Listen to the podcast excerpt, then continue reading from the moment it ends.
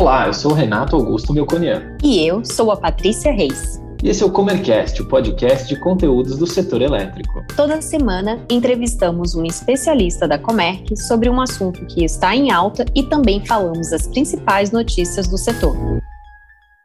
Hoje vamos falar sobre a contratação de longo prazo no mercado livre de energia. Contratos com duração de alguns meses ou até anos. No mercado livre, são considerados de longo prazo.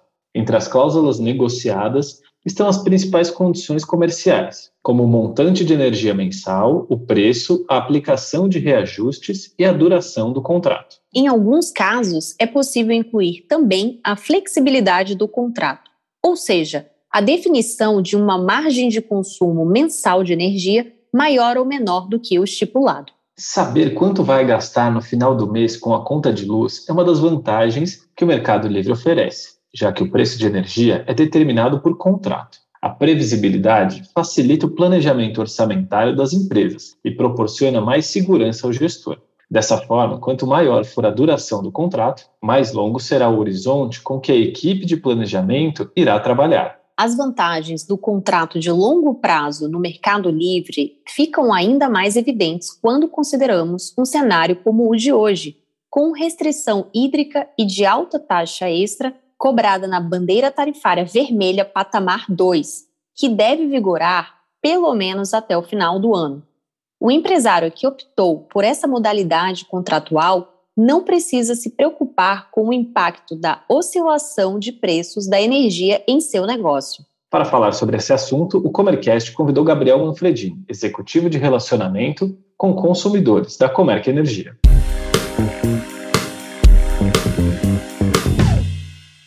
Para começar, Gabriel, conta pra gente quem é aí o Gabriel no mercado de energia, a sua formação, carreira e trajetória aqui na Comerc. Oi, Patrícia. Primeiro eu queria agradecer aí a oportunidade de falar. Eu sou engenheiro civil formado aqui na USP de São Paulo. Eu entrei na Comerc e no setor, porque eu comecei no setor aqui na Comerc como estagiário em 2016 eu entrei já na área que cuidava de clientes com grande consumo, com comercializadora ou autoprodutores. É, foi o início dessa área. Era uma área um pouco mais operacional, chamava balanço. E aí, com o tempo, eu fui migrando para a área comercial e estou aqui desde então. Continuo com esses clientes com características um pouco mais diferentes, né, que tem comercializadora própria, que tem autoprodução, e sigo na área comercial. Legal, Gabriel. Muito bom tê-lo aqui conosco no Comercast. Vamos à primeira pergunta. Eu gostaria que você explicasse um pouco mais sobre as vantagens do contrato de longo prazo no mercado livre de energia. Falando um pouco sobre o histórico do Brasil na questão de matriz energética, para contextualizar um pouco, o Brasil sempre foi muito dependente da geração a partir de centrais hidrelétricas. Isso mudou um pouco desde o nosso último racionamento, é, a gente se esforçou e vem se esforçando bastante para ficar um pouco menos dependente desse tipo de fonte. Então, hoje, né, a gente já pode falar que temos uma matriz hidrotermoelétrica, porque já não é mais tão dependente da parte hídrica, mas a gente ainda tem 65% da eletricidade produzida aqui é, vinda dessas centrais hidrelétricas. E por conta disso, o preço, principalmente no curto e médio prazo, ele é bastante impactado pelas condições hidrológicas, que é o que a gente vem vivendo agora, né, com uma seca bem severa. Então, com essas características, acaba o mercado acaba apresentando grande volatilidade no curto prazo. Então, o preço ele varia muito a cada dia, a cada semana, a cada mês. Como o business de um consumidor geralmente ou quase sempre não é especular em energia, ou seja, não é apostar no preço da energia, e sim só um dos custos do negócio, é muito interessante que ele trave a posição, que é o que a gente chama ao contratar, ou seja, fique redeado, protegido contra essa volatilidade de mercado. Então, acho que o primeiro principal ponto que a gente pode falar é a proteção, o hedging contra a volatilidade de mercado.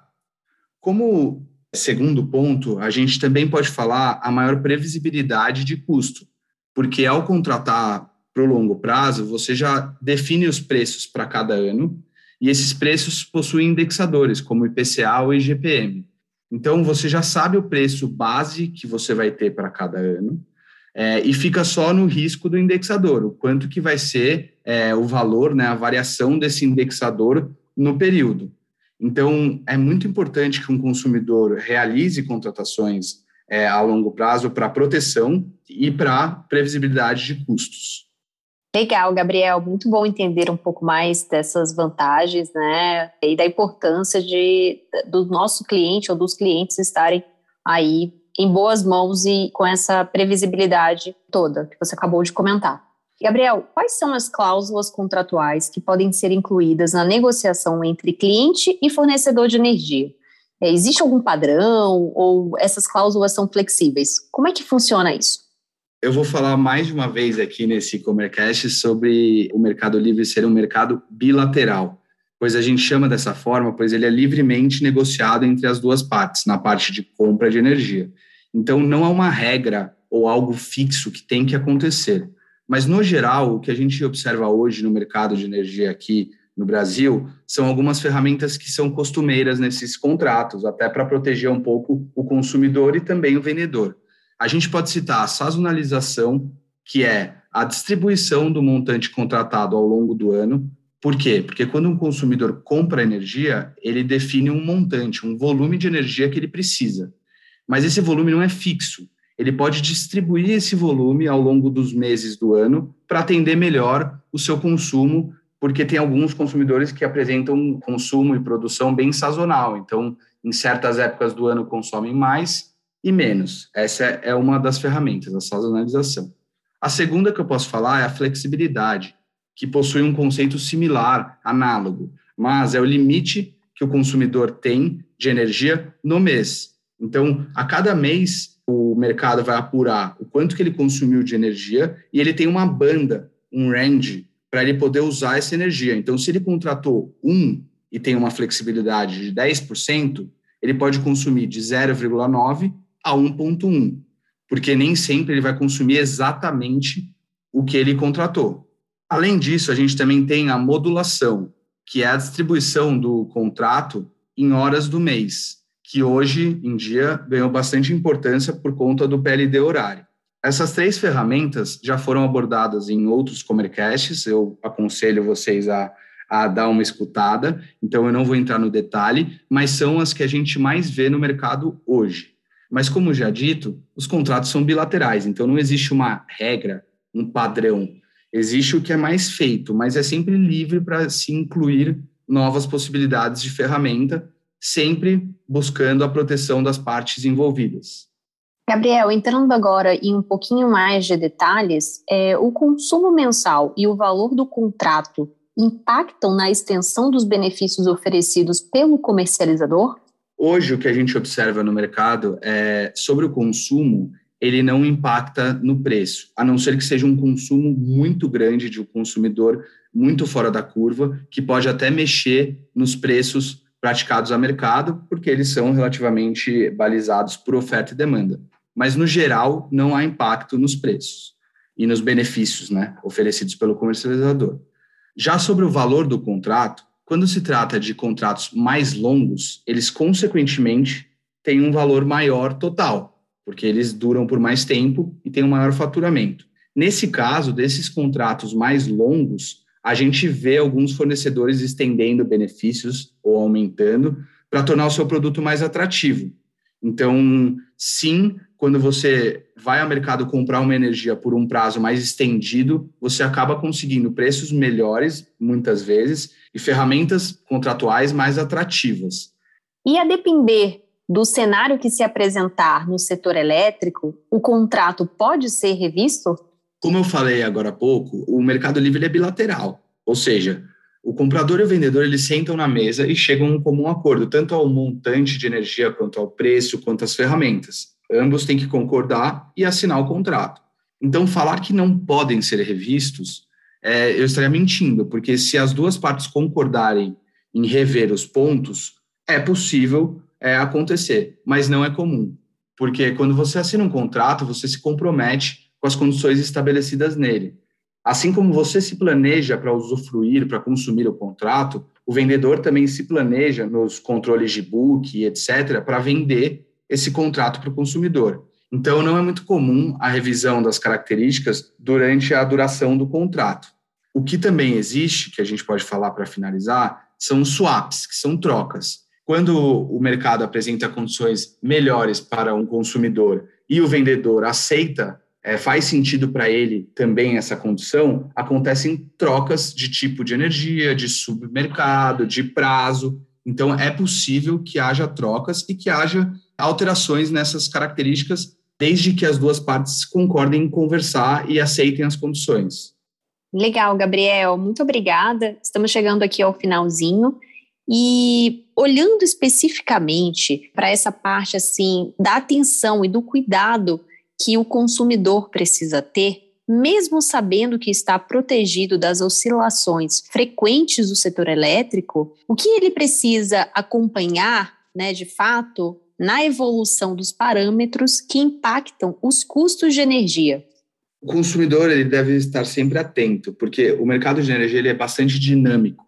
Então, ele é muito impactado por novas tecnologias, novas tendências, novas regulamentações. Então, ele é dinâmico, ele muda toda hora.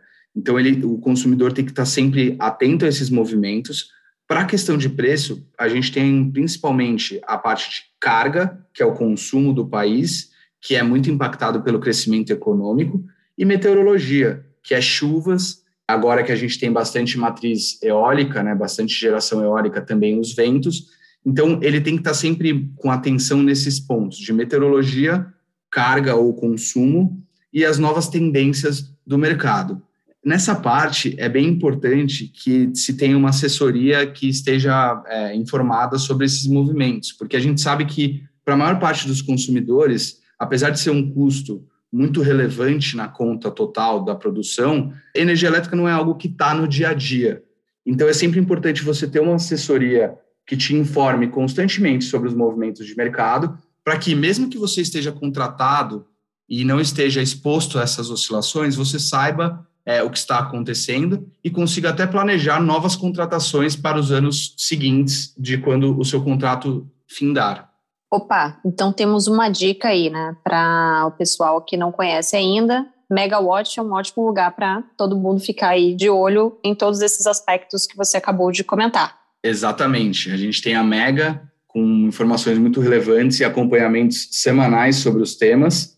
E também tem o serviço de gestão e assessoria da Comerc Energia para fazer toda a operacionalização dessas informações no mercado livre de energia elétrica. Com certeza, são duas ferramentas, duas empresas muito importantes para o sucesso de um consumidor no mercado livre, sempre tentando não estar exposto a riscos desnecessários para o negócio e estar contratado e com o menor custo possível em energia elétrica. Muito obrigada, Gabriel, mais uma vez pela sua participação e esperamos você aqui numa próxima para poder participar conosco e trazer mais conhecimento a todos os nossos ouvintes. Eu que agradeço, a gente está à disposição, acho que conhecimento é sempre importante, então parabéns pelo trabalho de disseminar para a população algo tão específico como o mercado livre de energia elétrica.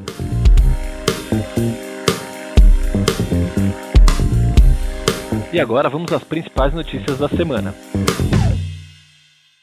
A Câmara de Regras Excepcionais para Gestão Hidroenergética, CREG, órgão interministerial criado pela Medida Provisória 1055, realizou no dia 8 de julho a sua segunda reunião.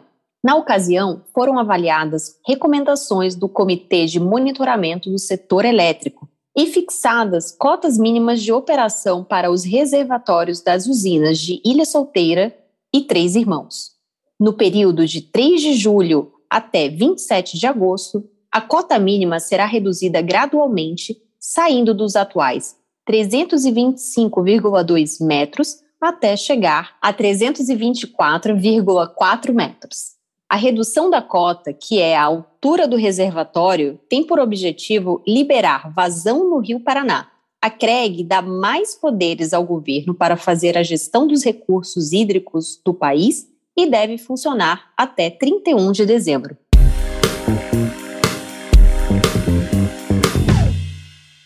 A empresa de energia AES anunciou que vai encerrar a operação de 1,097 gigawatts em termoelétricas a carvão no Chile até 2025. A companhia assinou um acordo com o governo do Chile que vai descomissionar os empreendimentos, que somam 20% da capacidade instalada a carvão do país. Segundo a companhia, o encerramento da operação dessas usinas vai remover cerca de 6 milhões de toneladas de CO2 da atmosfera, o equivalente à retirada de 2,4 milhões de veículos das ruas do Chile. Globalmente, a AES já anunciou a venda ou descomissionamento de cerca de 12 gigawatts em termoelétricas a carvão em todo o mundo. As termoelétricas a carvão e diesel são as fontes mais poluentes de energia elétrica.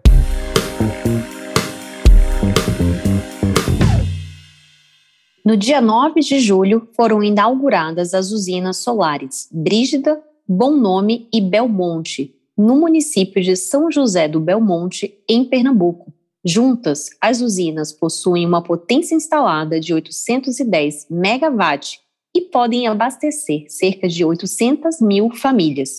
O conjunto, que já forma o maior parque solar do Brasil, deverá ser o maior da América Latina em geração solar com cerca de 3 bilhões em investimentos. O complexo solar pertence à empresa espanhola Solatio. Os ministros de Minas e Energia Bento Albuquerque e do Turismo Gilson Machado participaram da inauguração.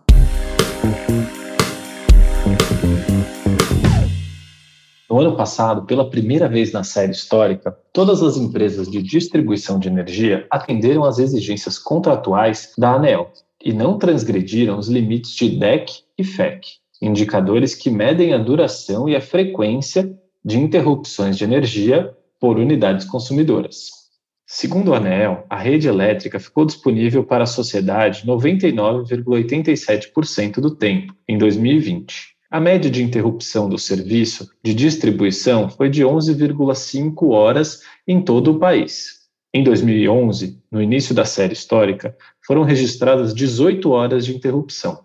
O diretor-geral da ANEEL, André Pepitone, disse que o Brasil está aprimorando a qualidade desse serviço. E quando uma distribuidora não entrega o que foi acordado, ela paga uma indenização no mês seguinte à transgressão dos limites tolerados durante o ano. Para ficar informado sobre as notícias do setor, acesse megawatt.energy. E para conhecer mais sobre as soluções em energia que oferecemos, acesse comerc.com.br. Até a próxima.